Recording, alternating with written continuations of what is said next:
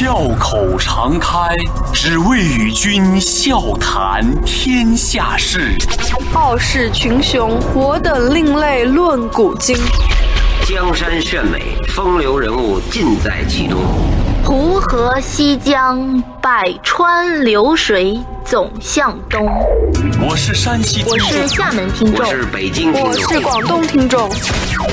中央人民中央人民广播电台经济之声高丽掌门笑傲江湖，笑傲江湖，纷繁江湖，独骑笑傲。笑傲江湖，我是高丽。最近在湖南电视台的一档节目当中，感性的何炅老师又泪奔了。这次呢，惹哭何老师的是一个二十二岁的女孩，名字叫谢仁慈。其实，在参加这档电视节目之前，九五后的姑娘谢仁慈，人家在网上早就火了。呃，如果只看脸，各位会发现。这个姑娘跟她同年纪的那些女孩比起来，没有什么特殊的地方，很酷、很飒啊，很很有范儿。晚一点时间，大家可以登录《经济之声笑傲江湖》的公众微信，我们会推送今天这期节目，就有这姑娘的照片。就是你会觉得这女孩脸上稍稍有那么一点倔强，但是呢，又跟同龄的九五后的孩子比起来，并没有特别不一样的地方。可是。当他穿上短裤或者是短裙，露出那条假肢，在健身房练举重、推哑铃的时候，你的眼球会瞬间被他吸引。在知乎上，仁慈的一条回答引来了几万人点赞，他的微博粉丝也从两百涨到了三万。是关于穿短裙露假肢是一种什么体验？这个网红真的很特别，你很容易第一眼就看到她那张自信的青春的脸，你会赞一声“哇，这姑娘太酷了”，同时也会马上意识到这个酷女孩和你印象里的那些残障人士不太一样。她大方的展示自己的假肢，她热爱运动，面对媒体强有力的发声。我就是不要做你眼里的励志榜样，哼，好吧，今天的笑傲江湖就让我们一起走进这位九五后的。倔强姑娘谢仁慈，纷繁江湖，独起笑傲。高丽掌门笑傲江湖，敬请收听。谢仁慈今年二十岁，他是西南政法大学大三的学生。四岁的时候的那场车祸改变了仁慈和他妈妈的一生。好不容易从昏迷当中醒过来，仁慈发现自己的右腿已经从膝盖以下。被截掉了，妈妈呢？为了救他一命，冲到撞人的大巴车下面，永远的失去了一条左腿。那时候我是下午，对面也是一个诊所，他那个医生呢也跟我熟悉，我就想去那里串门，跟他聊一聊一天，这样的。后来他就跟着我去，就在旁边，我就说：“哎呦，我在这仁慈是不是看个有点小？”他说：“嗯，四岁是个是有点小。”说是不是拿点钙药给他吃，还是搞吊滴水给他？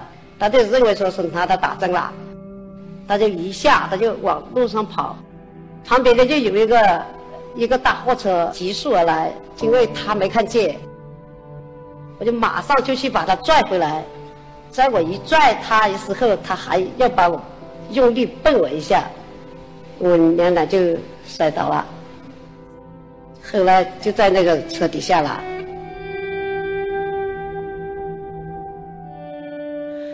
母女两个人在医院住了三个月，那是一段最灰暗的日子。仁慈每天都特别害怕，妈妈呢也是难过到支撑不下去了。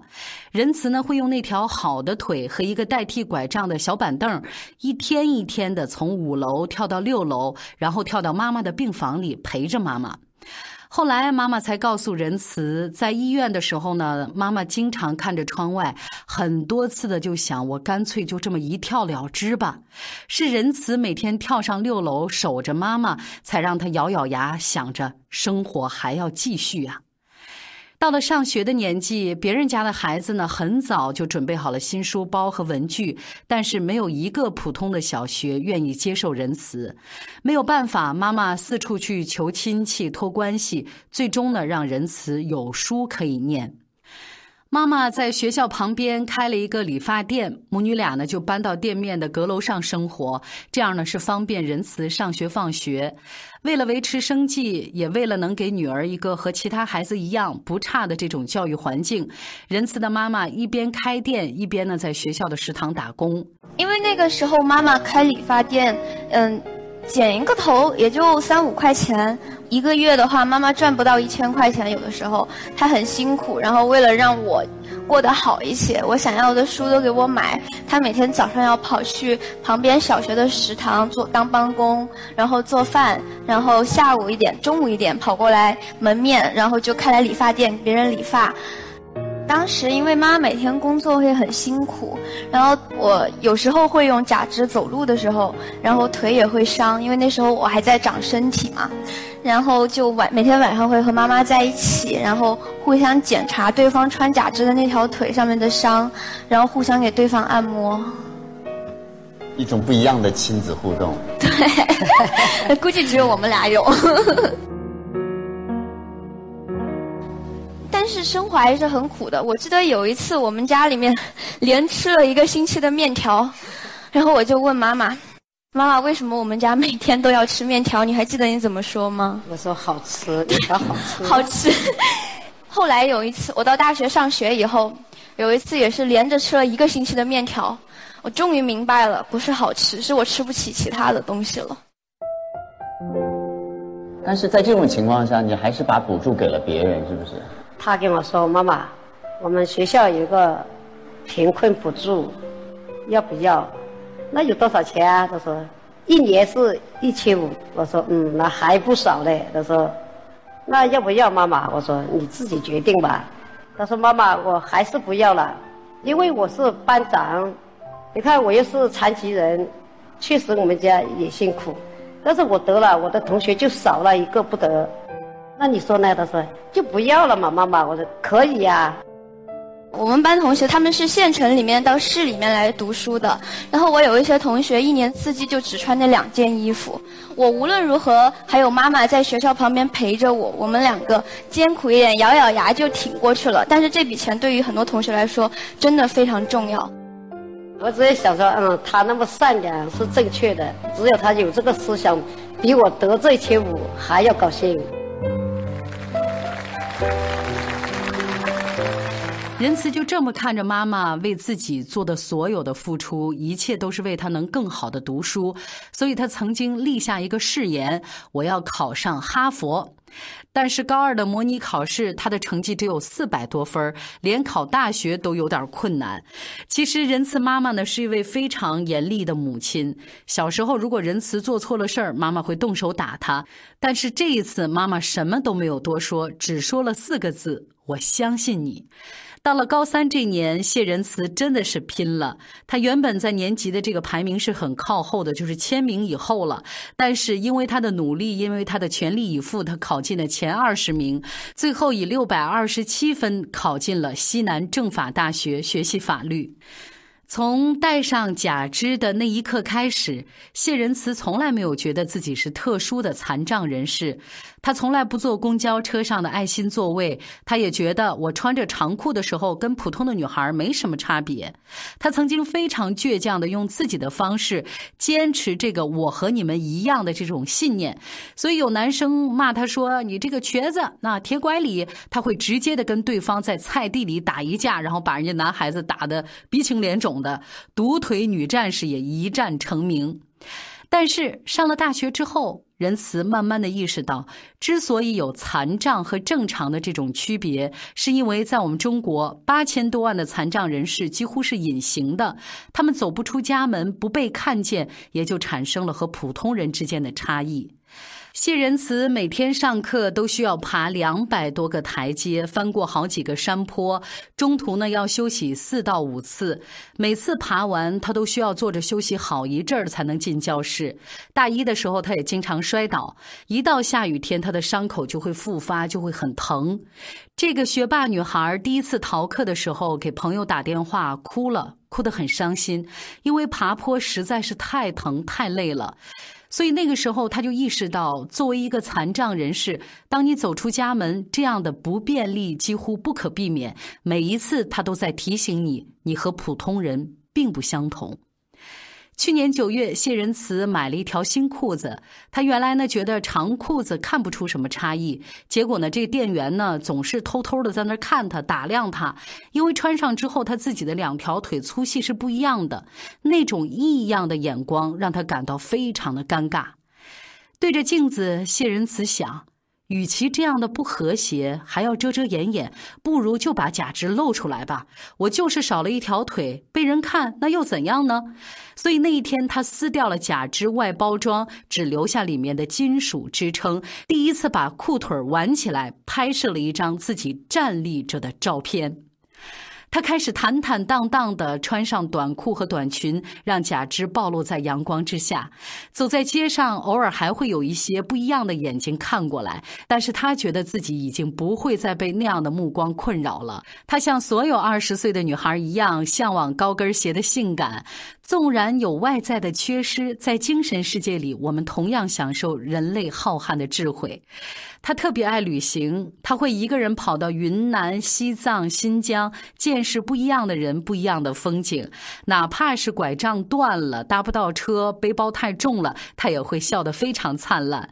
他喜欢健身，拿过游泳冠军，打羽毛球，还会攀岩。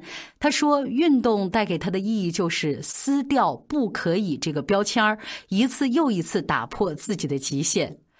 有一位大学老师在健身房遇到谢仁慈之后，特意发了一条朋友圈，是这么写的：“今天在健身房看到一个小姑娘，她一条腿带着假肢，不断尝试各种健身器械。我问她：‘你为什么要推哑铃？’这个二十岁的小姑娘咧着嘴笑，大声地说：‘为了让身材更好啊。’”如果真要说谢仁慈跟我们大多数人有什么不一样，我想一定不是他的独腿，而是他乐观的生活态度和不断尝试新鲜事物的那种勇气。谢仁慈曾经问过自己的教授：“为什么中国的无障碍设施做得不够好？”教授回答说：“因为中国的残障人士没有让人看到他们，你应该站出来为他们发声，这样才能争取到应该享有的权利。”所以有人在知乎上问：如果穿短裙把两个腿的假肢露出来，走在大街上会怎么样？谢仁慈非常大方地晒出了自己的独腿照片。那张照片里，他穿着短裤，也是那个照片。一天之内的评论超过了千条，还收获了两万多个赞，被大量的转载到其他的平台上。这之后，各种媒体都来报道谢仁慈，但是这样的一个铺天盖地的曝光率，没有让仁慈冲昏头脑，反而让他拒绝了更多媒体的采访，因为他知道自己被贴上了励志和正能量的标签儿。其实，这就是一种刻板印象。对于残障人士的报道，充斥着励志、正能量或者是苦情的故事，但是在他看来，这叫审残标准。因为你是残障者，所以大家把优秀的标准降低了。但是谢仁慈会在每一个采访里告诉记者：“我是一个会哭会笑、有血有肉的人。塑造一个神圣完美化的残障者形象，比苦情更可怕。”他也开始从法律专业的视角关注残障人士这个群体，所以在联合国参与支持的中国残障与可持续发展论坛上，他和盲人 CEO 蔡聪一起为推动残障人士权益的项目发表观点。所以，谢仁慈已经实现了二十岁出书的小目标，希望有更多的人通过他的故事了解残障人士这个群体。他也相信会鼓励到更多还缺乏那么一点点勇气的残障人群。你好，我是谢仁慈。知道你和曾经的我一样，由于身体机能的障碍，在融入班级、集体、社会的时候，会迷茫，会困惑，甚至会愤怒。作为一个这样一路走来的大姐姐，我想告诉你，你需要接受生命中那些无力在改变的事情。其实我的假肢很普通，但我还是去运动，因为我忍受住它带来的痛苦。残障它会让我们经历痛苦，给了我们更多机会去深刻的认识自己，反思生活，接受这个不完美的自己吧。但你不必像我一样露出假肢。你可以像我一样，鼓起勇气去面对生活中的困难，做自己喜欢的事情吧。勇敢地站出来，去争取那些属于自己的权利吧。去读书，去思考，去努力成为你所喜欢的那种人吧。谢谢。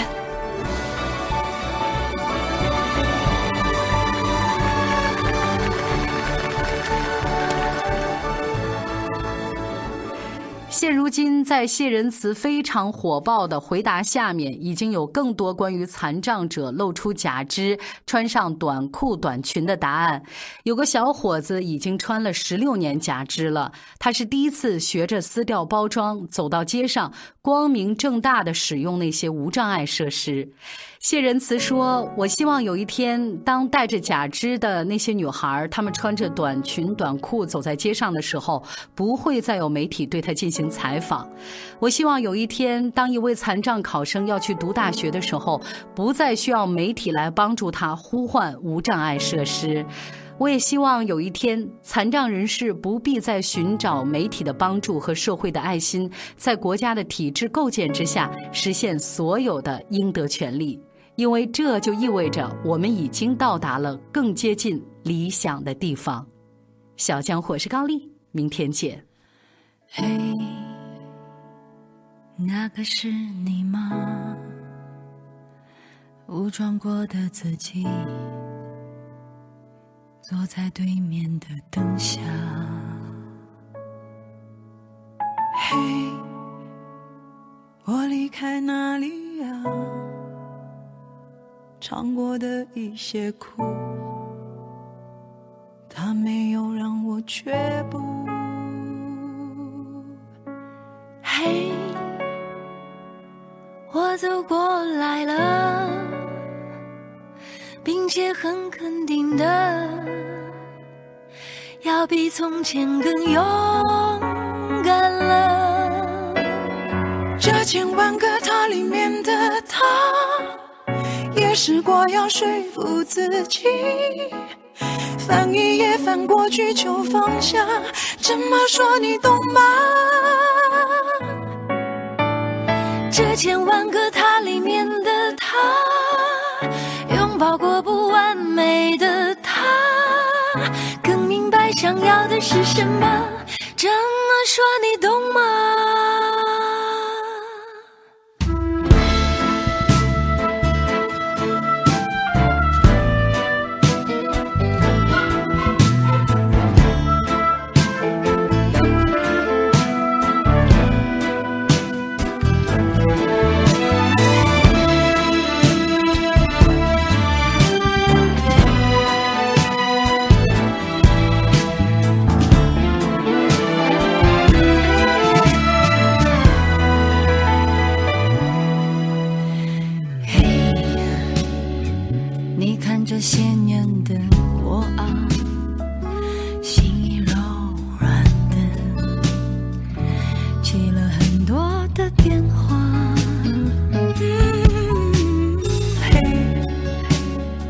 就像回应找到山谷我还在找带我往前去的路嘿那些迟迟不肯原谅的啊都想要跟他们和。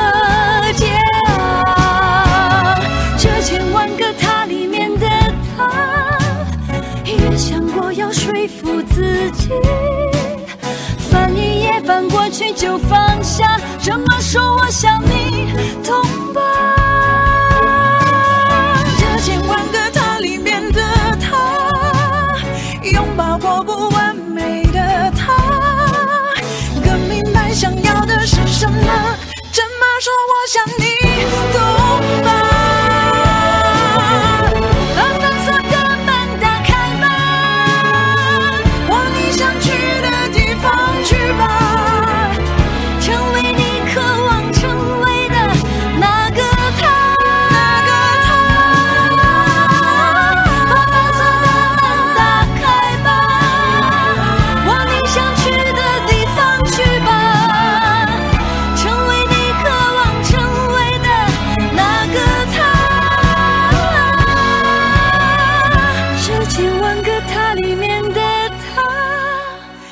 试过要说服自己。翻一页，翻过去就放下。这么说，我想你懂吧？这千万个他里面的他，拥抱过不完美的他，更明白想要的是什么。这么说，我想你，我想